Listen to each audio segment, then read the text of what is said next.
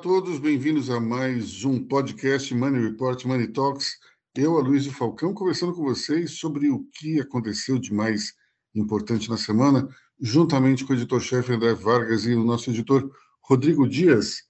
Começando por, pela celeuma entre Jair Bolsonaro e Jornal Nacional, uma celeuma antiga, uma celeuma que tem anos, quase décadas, é, e o presidente é, numa, numa queda de braço, disse que não iria é, fazer a entrevista que os candidatos geralmente fazem, é, porque, na visão do presidente, os jornalistas deveriam ir até o, o, Planalto, até o Palácio do Planalto.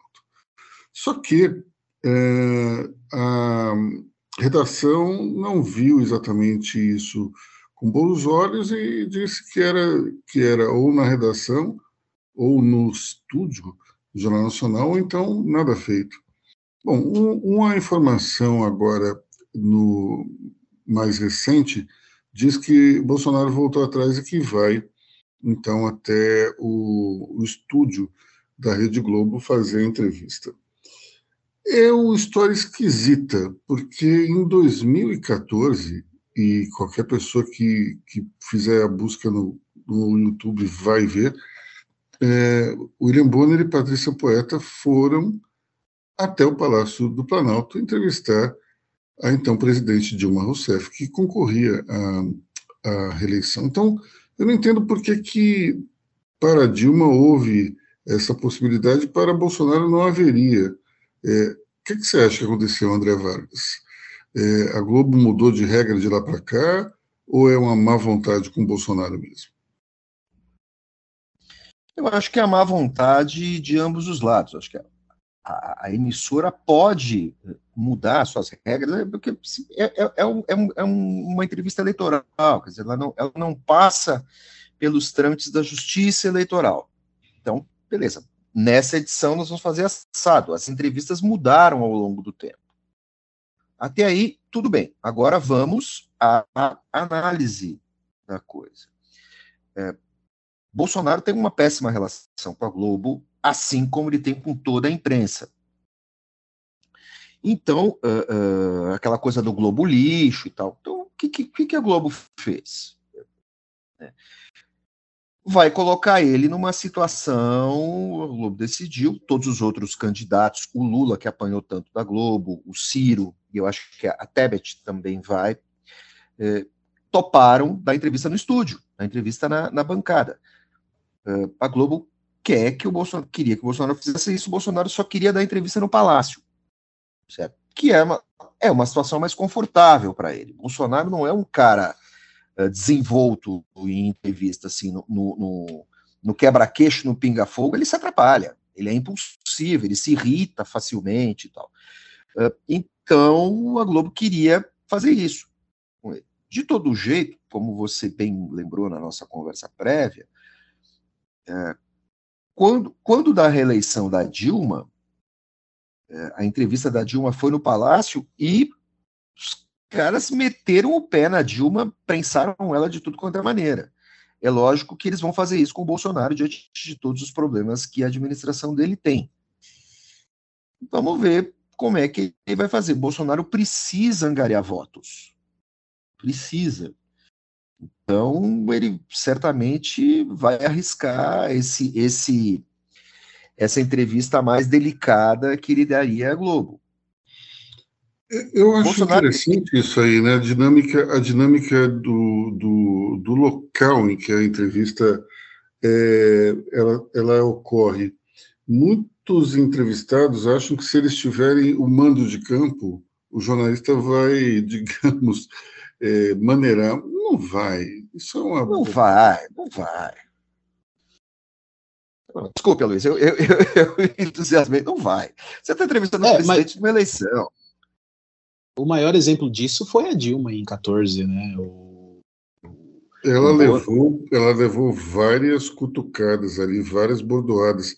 A gente tem que, que lembrar que quando as pessoas falam ah, porque o Globo, Globo lixo, o Globo comunista, olha, ela, a Globo passou boa parte dos anos 2000 descendo o cacete no Lula e na, na Dilma. Então, eu mesmo posso dizer o seguinte: quando eu dirigi a revista Época, que é do Grupo Globo, é, em, ma, desculpe, em fevereiro de 2004, é, nós fizemos uma, uma matéria que era o caso Valdomiro Diniz, no qual nós mostrávamos que o chefe de gabinete do ministro da Casa Civil era corrupto.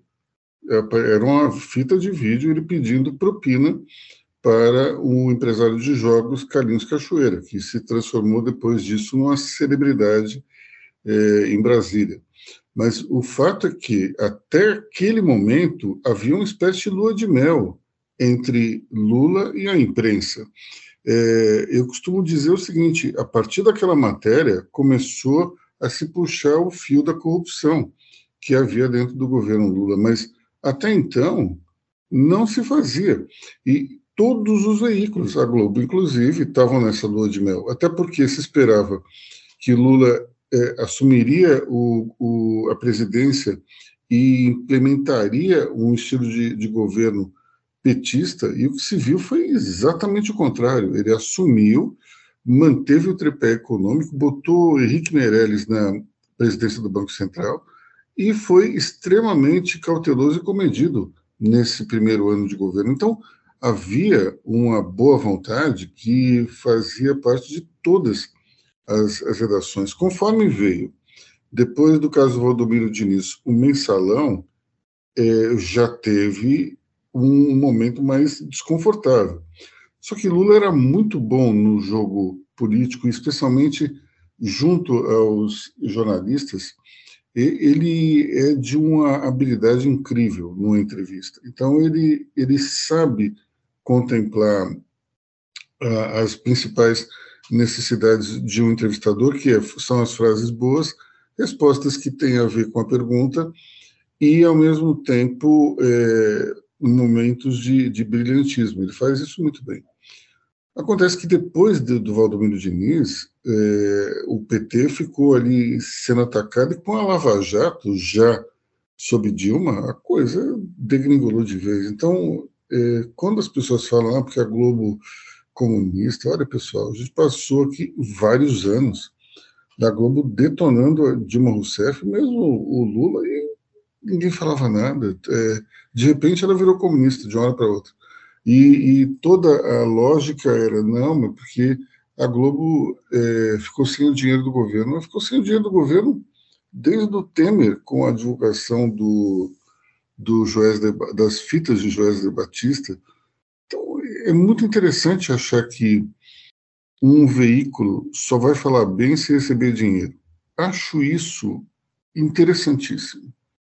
Quando uma pessoa fala a boa vontade está diretamente relacionada ao dinheiro que recebe, eu acho que isso de alguma maneira revela um modo de pensar dessa pessoa. Ou seja, talvez para aquela pessoa ela tivesse uma boa vontade se recebesse um dinheiro. Né? Precisa ser jornalista ou ter trabalhado na redação para entender que as coisas não funcionam dessa maneira. É óbvio que há jornalistas venais e veículos venais. Eu não estou tirando isso da discussão. Mas na maioria dos grandes veículos, uma coisa é uma coisa, outra coisa é outra coisa. A redação ela vai, ela vai andando é, no seu moto próprio. Muitas vezes o que acontece é o seguinte: o os donos do veículo até querem ter uma, uma proximidade com o governo, só que daí você tem uma notícia, tem alguma coisa envolvendo é, o governo que é cabal, é verdadeiro. E daí, o, ele, nesse momento, aquele empresário, ele tem um lado jornalista também. A gente vê isso muito facilmente dentro da Globo. É, o, quem é o responsável pelo jornalismo dentro do grupo é o João Roberto Marinho. E o João Roberto Marinho começou sua vida profissional é, como, como repórter, redator do jornal Globo. Então, ele não é uma pessoa totalmente descolada do jornalismo, muito pelo contrário, ele sempre se envolveu é, dentro do grupo com, com esse lado. Então, acho interessante as pessoas que criticam a Globo e dizem, olha, não, porque não tem dinheiro público. Será que isso faz falta mesmo? Quando você vê o último balanço da, da Globo, por a questão contábil, a TV tem um prejuízo. Mas vamos lá, um prejuízo de 170 milhões. É um dinheiro alto, né? Só que qual é o caixa da, do grupo? 10 bilhões. Então, opa, deixou de ser muita coisa, né? Portanto, nós temos uma situação muito, muito complicada de alta temperatura do presidente contra a TV e, sinceramente, não é nada pessoal, é simplesmente jornalismo. Agora, se é, os dois da bancada do JN, William Bonner e a. Quem é a moça mesmo? Esqueci. Sumiu. Renata Vasconcelos. Renata Vasconcelos. Se os dois forem para diretamente para para Paulada, ele se sai muito bem nessa situação. O, o André estava falando que ele perde as estribeiras, é verdade, mas ele sabe como cutucar e perder as estribeiras, né? E, ele se sente confortável dentro do, de um fronte. Se você tiver numa conversa, é, digamos, tom de voz baixo, só levantando dados, ele, ele se perde um pouco. Eu já vi isso acontecer em algumas ocasiões. Você concorda comigo, André Vargas, ou, ou, ou não? Tem essa questão do tom de voz baixo. Ele, e, Bolsonaro tem uma característica, ele é sujeito muito agressivo, mas quando ele enfrenta alguém que tem argumento do outro lado, é lógico que o, o, o entrevistador não está lá para debater, não é um debate ele se atrapalha. Porque assim, ele ele ele na tréplica ele entendeu? Ele ele se dá mal. Então, certamente ele vai uh, impor algumas ele vai querer impor algumas perguntas prévias, o tom da entrevista e tal, o caminho para se preparar, e eu acho que vai tomar um Lexotan antes, assim, umas horas antes e tal, talvez. Um Lexotan antes e outro depois, né, provavelmente, enfim. É, exatamente, mas porque ele tem essa coisa muito explosiva, e quando ele é confrontado, quando você pega, eu, eu já fiz isso numa entrevista com ele, é, quando ele deu aquela declaração, é, como é que é? Eu sou contra a homofobia e contra a boiolagem, vocês lembram dessa? Essa foi uma entrevista que eu fiz com o Bolsonaro. E ele estava surfando na entrevista porque ele estava achando que estava contentando todo mundo. E no final da entrevista eu pergunto para ele: mas e se por acaso, por uma infelicidade, quem agrediu o jovem gay na Paulista fosse um filho seu? Ele se perdeu completamente e a única coisa que ele conseguiu falar foi algo como: eu meteria a mão no meu filho, uma coisa assim, e a entrevista acabou. Então, assim, ele estava indo bem, bem, bem, bem, e ele dança nessa pegadinha, sabe? E ele se irrita se a pergunta capciosa partir de uma mulher. Vamos, vamos observar. Bom, o que eu acho interessante, e até li hoje na, na coluna radar da revista Veja, é que o, a equipe toda está apavorada com a hipótese de Bolsonaro tratar mal Renata Vasconcelos porque isso seria uma, digamos, um prato cheio para a oposição, no sentido de afastar o presidente do eleitorado feminino. Já não tem das melhores relações, até recuperou um pouco o terreno na, na última pesquisa, mas ainda está longe de, de conseguir, conseguir conquistar as mulheres para sua candidatura. É, falando no cenário como um todo, é, queria destacar essa Carta aos Brasileiros 2022. É, teve uma primeira carta que foi é, já na semana passada, né? não foi nessa semana, né? só que ela ganhou atração, é, digamos, é, ainda na semana. ontem ela estava com mais de 700 mil adesões. É, pessoas que estão subscrevendo a carta junto com seus autores. Essa carta ela surgiu é, ali de um grupo é, que faz uma menção a outra carta feita, é, ou melhor, redigida em 1977, que é uma carta que fazia críticas muito contundentes, ao mesmo tempo bastante elegantes, ao governo militar. Bom, é, essa carta, como o André aqui está levantando, já está com 760 mil adesões, é um número muito grande. É, o, eu entrevistei ontem o professor José Eduardo Faria, é, Lima, desculpa, Faria, que é um dos autores da carta, e ele conviveu, inclusive, com o autor da carta de 1977, o Gofredo Teles Júnior, e o professor Faria, ele espera chegar a, um milhão de adesões até o dia 11 de agosto, quando algumas manifestações estão marcadas é, justamente para fazer algo em defesa da democracia. Hoje, é, outra carta foi publicada nos jornais chamada Em Defesa da Democracia e da Justiça, é, num tom diferente da, daquela primeira carta, mas o que chama atenção dentro dessa, desse documento é a diversidade de entidades que assinaram a carta. Só para a gente ter uma ideia, nós temos a, a CUT assinando uh, e também a Fiesp. Nós temos aí todo o espectro ideológico praticamente representado dentro desse, desse documento. Você tem vários sindicatos de trabalhadores e você tem a FEBRABAN, você tem eh, esses mesmos sindicatos e você tem eh, a Câmara Americana. Então, é interessante, né? A, Central, a CTB, a Central de Trabalhadores do Brasil, é, junto de uma. É, embaixo aqui da Abdib, que é uma entidade patronal. Enfim, nós temos aqui Greenpeace, que também é, tem um lado específico de defesa do meio ambiente, mas é um, um, uma entidade que tem um forte teor de esquerda, junto é, do PNBE, que é um, um grupo de empresários também.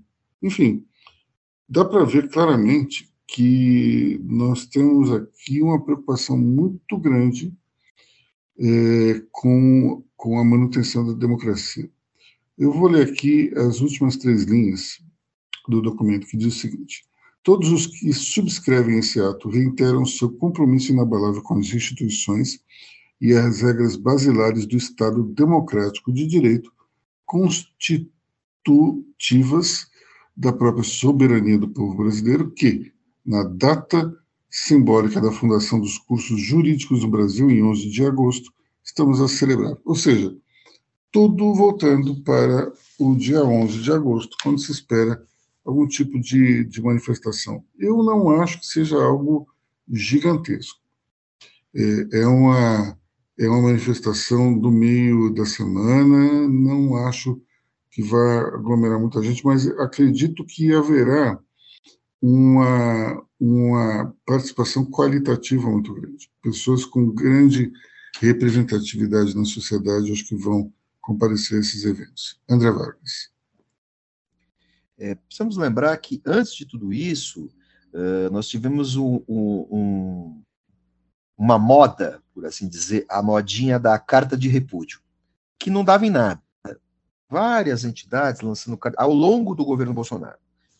Só que a, a, os problemas, as crises criadas pelo governo Bolsonaro para si, acabaram levando a essa carta pela democracia. Eu acho que você tem razão não vai ser algo gigantesco, eh, não vai ser algo de massa, mas pode ser o início de alguma coisa contra uh, o governo Bolsonaro. E contra o governo Bolsonaro, principalmente por causa uh, dos ameaços autoritários do governo e, e, e dessa, uh, e dessa cooptação que ele tem feito de parte da cúpula militar. Só por isso, se ele não tivesse essa cooptação da cúpula militar, isso não estaria acontecendo. E a cooptação é só de parte da cúpula, né? O, o ministro, o ministro da Defesa até há pouco tempo, era um cara que não era bem da, da, da turma bolsonarista. Eh, Bolsonaro está cooptando o, o, os fardados uh, e obrigando os fardados a fazer um papel de aliado sindical do governo. Isso está desagradando muita gente. E é preciso lembrar o seguinte: eh, depois que o atual governo sair, mesmo ele ganhando a próxima eleição, vai ter um outro ministro da Defesa, vai ter um outro comandante do Exército. E, e assim, uh, na, na, lógica militar, eles, eles são. Uh, uh, é meio bipolar, assim. Você, se você for para lá, eu vou para cá. Então, você já tem uma turma que, que é contra. E, e, e, nessa cooptação, os caras vão fazendo barberagens. Quer dizer, é, essa, essa relação, essas exigências, esses pedidos que eles fazem ao TSE, são ridículos. Os militares pediram essa semana acesso a documentos que são públicos há 10 meses. Ninguém dessa turma é capaz de fazer uma busca no Google, ou pelo menos olhar, olhar, o, o olhar os links das notícias publicadas por Mother Report. Tá tudo lá. Então, eu, tenho a impressão é... que, eu tenho a impressão que, como a BIM, ela, ela constantemente pisa na bola, na hora que algum ministro, alguém vai ser indicado ao cargo, eles não fazem um, uma checagem básica no currículo das pessoas, né? É, dá para ver que realmente essa questão do exército é, é meio fraca, né? Ir atrás da informação. O Google, pelo jeito, não faz parte do universo dos militares. Né? É, e, e, você tem assim, e ao mesmo tempo, esse, o nosso, que eu esqueci o nome agora, eu, eu chamei a ofensiva da o Rodrigo chamou de ofensiva da Brigada Terraplanista, criticando, criticando a, a visão que eles têm, essa questão de eles compraram a ideia do Bolsonaro sobre as urnas eletrônicas. Assim, o fim da urna eletrônica é mais ou é, é o o fim da, querer acabar com a urna eletrônica para o Bolsonaro é mais ou menos como o Itamar ressuscitando o Fusca, né? É, é, é a versão, é a versão, é, a, é o, o, voto impresso é o, é o Fusca, é o Fusca do, do, do Bolsonaro. Não, não Mas tem, tem, uma coisa interessante, né, André? Uma das propostas aí do, do pessoal do Exército para o TSE é filmar a votação, a cabine. Quer dizer, vamos lá. E, e a Constituição? A Constituição diz que o voto é secreto, inviolável. Você filma a pessoa votando para depois é. ver se o que ela digitou tem a ver com o que apareceu na tela. Pessoal. Gente, isso aí é República Velha. Eles querem reeditar a República Velha. É o voto de cabresto. Não, e, e isso é partido, isso é partido do general, é uma ideia do general Paulo Sérgio Nogueira, ministro da Defesa, né? Sabe o que é mais louco de tudo? É o seguinte, tudo isso, todas essas lógicas aí, elas se baseiam em fake news. Como, por exemplo, aquela fake news ali do dia da eleição que mostrava a gente apertando o botão, acho que 17, que era do Bolsonaro, e saiu o 13, que era do Haddad. E daí isso foi para isso foi investigado pela Polícia Federal, se comprovou que foi editado. Mas não importa. O importante, na visão do general, aparentemente é a versão e não o fato. Se a versão diz que houve manipulação e as, e as urnas foram programadas para despejar os votos de Bolsonaro em Haddad, isso foi desmentido, foi desmascarado, mas continua a versão.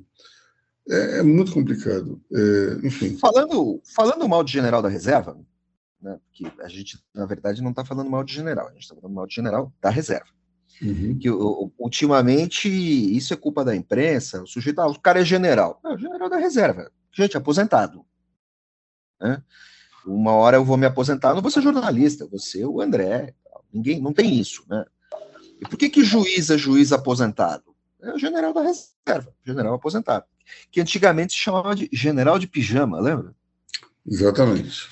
Então, o, o, o comandante, o ministro da Defesa é um general de pijama. Por baixo daquele terno tem um pijama. É, esse cara, ele tem um, ele, ele fez um papel bonito durante a pandemia, porque foi ele que obrigou a soldadesca toda a se vacinar. Positivo, ele contrariou as ordens do presidente. Ele obrigou, ele mandava no exército, obrigou todo mundo a se vacinar, porque tomar vacina é uma coisa que milico faz a torto e direito. Só que, ao mesmo tempo, é, foi, foi esquecido um detalhe. Né? É, quando nós tivemos a crise em Manaus, é, nós noticiamos isso. Manaus, digamos assim, é, é, um tem muitas instalações militares, né? Porque é, é digamos assim, é, é, a fronteira quente do Brasil, ali, é a capital da fronteira quente do Brasil, Manaus. Então tem muito hospital, tal, principalmente unidades do Exército e da Aeronáutica. No meio daquela crise toda, os hospitais militares não abriram para, no meio de uma pandemia, no meio de uma crise que era um escândalo mundial, os hospitais militares uh, de Manaus e as clínicas, lá tem clínicas que atendem a Marinha, uh, não abriram para atender a população, naquele momento em que as pessoas estavam nos corredores. E quem comandava o exército, é esse cidadão aí, e eles justificaram que as vagas estavam reservadas uh, para os militares, que eventualmente poderiam ficar doentes, e para os seus familiares. Gente, você tem um estado de pandemia. Vai esperar o quê? O apocalipse zumbi para internar as pessoas? Então, esse sujeito ele tem essa mancha no seu currículo, mas ele também tem o lado bom que ele vacinou toda a soldadesca, acho legal, mas é preciso lembrar que ele também fez isso no passado. Próxima. Bom, vou falar de, da entrevista que fizemos com o Felipe Dávila. O candidato do Partido Novo veio ao Money Report eh, e nós falamos durante uma hora mais ou menos sobre os seus planos eh, para o governo. É, é, um, é uma tarefa hercúlea eh, para o candidato, digamos, conseguir ser eleito presidente ou até passar para o segundo turno porque ele tem um número ainda muito pequeno de, de votos, mas é, na reta final eu acredito que ele vai melhorar um pouco. Hoje ele está em torno de 1%, mas a gente lembra em 2018, eh, João Moedo conseguiu 2,5%, 2,6% dos votos válidos uma coisa do gênero. É, tem a impressão de que é, esse percentual pode ser atingido até superado, porque hoje nós temos uma bancada né, no, dentro do, do, Partido Novo e tem um governador. Então, a chance de que a votação seja maior, eu acho que é razoável. É, como se espera, Luiz Felipe Dávila tem uma proposta liberal para o governo, ele que, que é um dos ícones do liberalismo aqui no Brasil. Mas me chamou a atenção uma coisa interessante que ele falou, especialmente é, para educação segurança e saúde. A proposta que ele acha melhor é, e de cunho liberal não é privatizar ou, ou entrar com um olhar privatizante nessas áreas. Ele acredita que a melhor solução para cada um desses pontos, que são importantíssimos é, dentro, do, dentro da sociedade brasileira, é justamente dar mais protagonismo aos estados e municípios. É, nós sabemos que hoje isso na educação já acontece, mas é, na questão como um todo, o interessante talvez seja passar tudo isso para os estados. Inclusive, ele falou uma coisa interessante: várias questões relacionadas a costumes, na visão dele, devem ter leis estaduais e não leis é, federais. Como ocorre, por exemplo, nos Estados Unidos. É muito comum você ter uma lei federal um pouco, é, digamos, um pouco café com leite e as leis estaduais é quem, de fato, decidem o que pode e não pode dentro daquele espaço. Então, é, fiquei muito bem impressionado, acho que a chance do candidato ganhar é próxima a zero, mas acredito que a mensagem liberalizante ela é importante no sentido de que é, temos pelo menos esse candidato, Simone Tebet também já, já se já mostrou um programa bastante liberal também de do, pelo menos em relação à economia, mas a gente precisa ter uma mensagem importante que é a seguinte: o tamanho do Estado é impossível de se sustentar durante muito tempo. Nós precisamos reduzir esse, esse Estado, é, de preferência com privatizações, mas o fato é que não dá mais para os empresários pagarem toda essa conta. É, nós temos uma situação esdrúxula no país, no qual o consumo ele é, ele é fortemente assaltado pelos cofres públicos, porque quando você paga, por exemplo, um, um litro de gasolina, 60 e poucos por cento vão para os cofres do governo. Quando você está comprando alguma bebida, é um valor altíssimo também. Enfim, nós precisamos tirar dos preços das mercadorias essa mácula que é o peso do Estado. E uma voz é, com, que é justamente a favor disso é do, do candidato, Luiz Felipe Dávila. Então, quando ele diz é preciso, é preciso tirar o Estado do cangote dos empreendedores, é algo que faz total sentido. Nós precisamos diminuir o Estado urgentemente, reduzir os impostos para as empresas e acho até justo ter um, um, ter um imposto sobre dividendos, já que aqui no Brasil não tem, mas não há como ter se você tem uma carga tributária tão alta junto das empresas. Então, quer, digamos, taxar a riqueza, podemos até discutir se é bom ou mal, mas pelo menos só faz sentido se houver uma redução significativa da carga é, fiscal nas, nas, companhias. E isso é, é um ponto que, que é defendido pelo, pelo candidato Luiz Felipe Dávila. Então, para quem quiser conferir, está no nosso canal. É, e, enfim, acredito piamente que essas ideias precisam ser é, revisitadas diariamente para que as pessoas entendam que boa parte do nosso atoleiro, do nosso voo de galinha, da nossa incapacidade gerar um crescimento sustentado se ela tem como raiz o tamanho do Estado brasileiro. Bom, para encerrar, o, o, vamos falar, André. Só queria, eh, queria lembrar o seguinte: eu gostei da entrevista do, do, do Luiz Felipe. É, acho que para essas ideias serem implementadas no Brasil, antes de tudo, eu fico imaginando assim: vamos supor que o, o Dávila chegasse ao segundo turno e eventualmente ganhasse. Um exercício. É, é, não ia adiantar nada, porque esse ideário liberal ele não é sustentado por uma base parlamentar. Certo? Então, assim, é, é, gente que pensa como a turma do novo precisa criar bancada. Se você não tiver bancada para negociar e implementar essas ideias modernizantes de Estado, não vai adiantar nada vai ser, você vai ter um, um, um candidato, um, um, sujeito no executivo uh, uh, federal, nos estaduais, assim, pregando ao vento.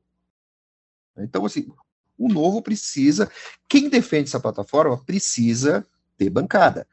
A esquerda faz a mesma coisa, todo mundo faz a mesma coisa.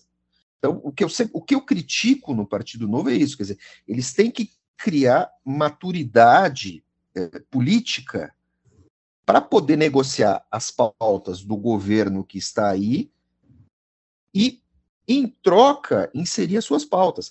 Uh, vou dar um exemplo. Assim, todo mundo fala do le eventual legado do governo Bolsonaro.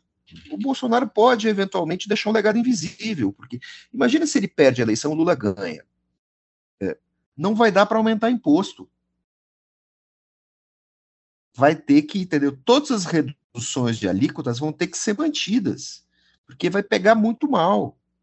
Sujeito que entrar, né, vamos supor que entre o Lula, entre o Ciro, entre a Tebet, né, eh, não vai dar para aumentar. Você vai ter que continuar com as isenções, pelo menos, pelo menos as isenções dadas até agora nas alíquotas de importação, nas alíquotas de e, e, produção industrial.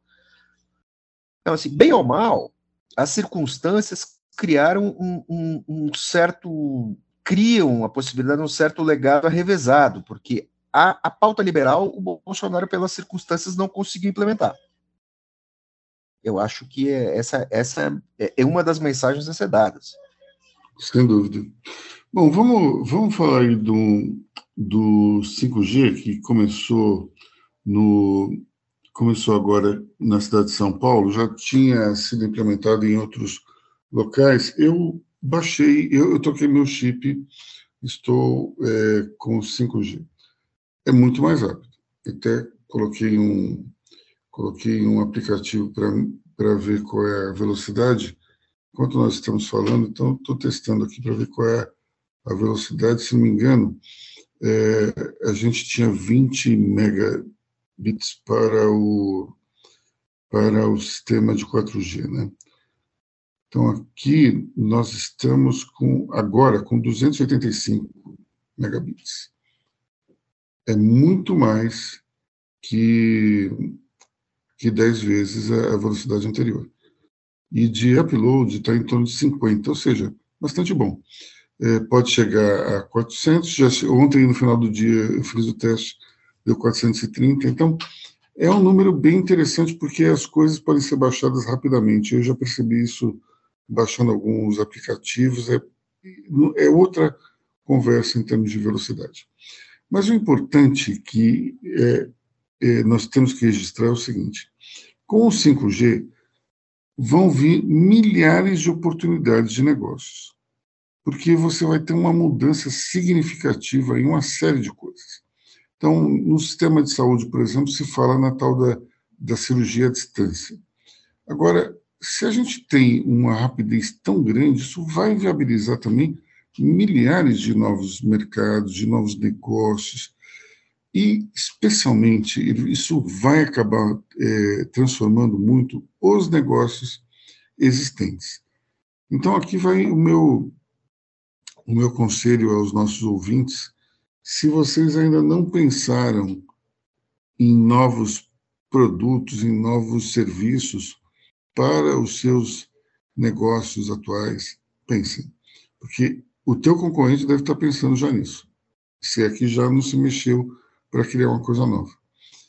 O fato é o seguinte: são poucas as situações em que existe um momento é, no qual todo mundo está na, tá na mesma, no mesmo patamar. Esse é um momento do empreendedor mais humilde até a maior empresa do Brasil, todo mundo está na mesma situação. Zerou para todo mundo. Nós vamos ter uma nova rodada, um novo ciclo de oportunidades. Então, esse é o momento de pensar nisso. Né? Vamos finalizar com a monkeypox, varíola dos macacos, que está recebendo outra alcunha. André Vargas, por favor. É, coisas de Brasil. É praticamente uma jabuticaba, mas faz sentido. É, algumas pessoas, inclusive o Dr. Drauzio Varela, defendem que no Brasil a varíola dos macacos, ou a monkeypox, seja designada como varíola símia. É, acho que varíola dos macacos é mais fácil. E monkeypox, monkeypox muito americanizada. Mas por que isso? É, o Drauzio Varela e alguns eh, sanitaristas, eles alertam o seguinte, há alguns anos, nós tivemos um surto de febre amarela uh, no estado de São Paulo. Né? É, em áreas de periferias, com áreas de mata e tal, as pessoas começaram a contrair febre amarela, que é uma doença que estava relativamente controlada na região, controlada na região sudeste. E aí, por desinformação, as pessoas, a, a imprensa, os órgãos de saúde, todos informavam que o vetor dessa doença é o macaco. Macaco endêmico aqui no Brasil, macacos brasileiros, saguizinhos e tudo mais. Eh, as pessoas começaram a matar os macacos ir para a mata abater os macacos, acreditando que os macacos são os transmissores. É, na verdade, não é bem assim. A, a, a, o mosquito estava picando as pessoas justamente porque estava faltando macaco. E aí as pessoas, ao matar mais macacos, tornam os seres humanos que moram em áreas de mata uh, mais vulneráveis ainda. É, os sanitaristas, os médicos, os epidemiologistas têm receio que isso ocorra. Já que a varíola do macaco, vou lá matar o macaco. Não, o macaco brasileiro não transmite essa, essa, essa, essa varíola, ela é endêmica de macacos africanos. Então havia essa questão, há essa questão ambiental aí em discussão. Outro ponto é que. Mas, não, peraí, só, só pergunta. É, ao chamar de varíola símia, o, o médico Drauzio Varela ele acha que isso vai, vai impedir um massacre entre os macacos, é isso? Eu acho que é uma questão de barragem semântica.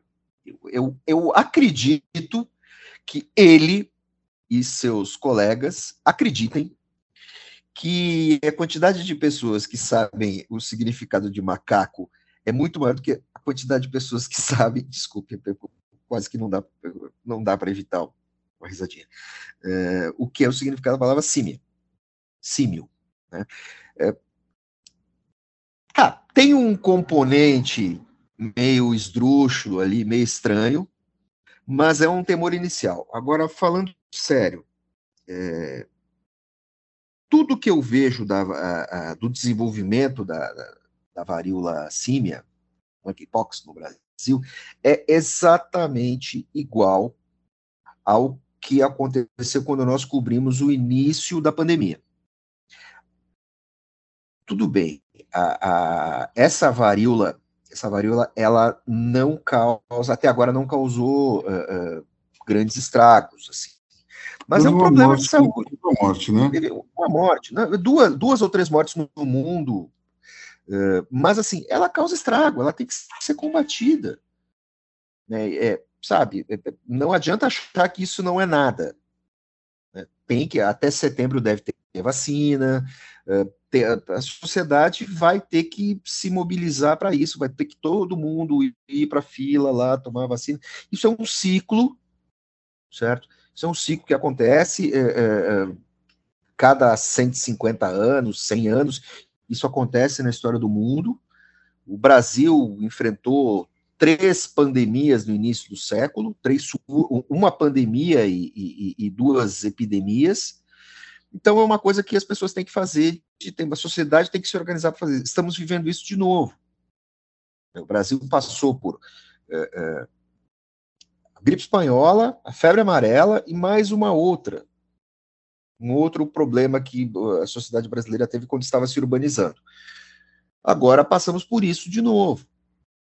Então, é preciso combater e imunizar todo mundo, e é preciso lembrar que é, é, a varíola dos macacos, ela dificilmente mata, mas ela causa estragos, ela causa manchas horríveis na pele, as pessoas sofrem muito.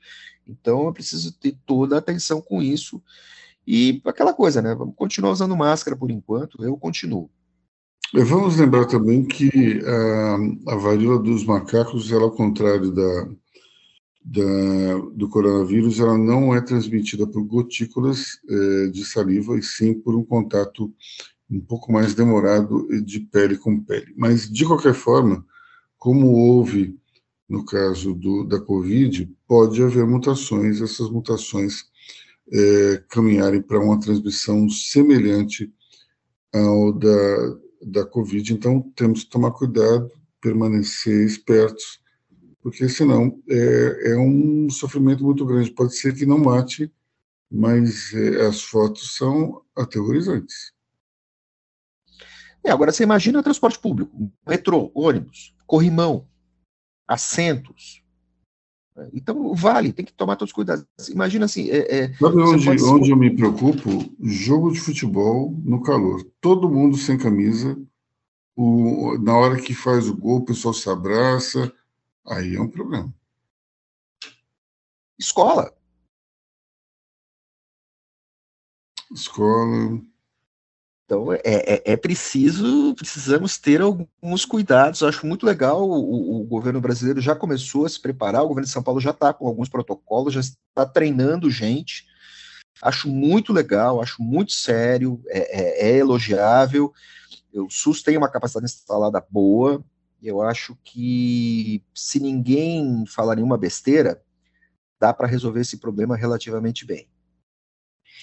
Bom, pessoal, nós vamos ficando por aqui, sempre alertando aos outros que não é questão da gente fazer nenhum tipo de alarde, ninguém é, é, quer deixar ninguém em pânico, mas é preciso tomar conta da própria saúde. Ah, essa varíola dos macacos ou varíola símia é um problema que vai aumentar, talvez não tanto quanto houve com, com a Covid, mas vai aumentar vamos torcer para que não, não tenha o mesmo, o mesmo efeito da, da pandemia anterior, mas o fato é que a gente não pode deixar isso é, de uma maneira meio leniente.